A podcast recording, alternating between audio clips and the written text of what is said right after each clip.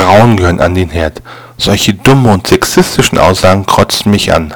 Als ob heutzutage noch irgendeine Frau kochen könnte.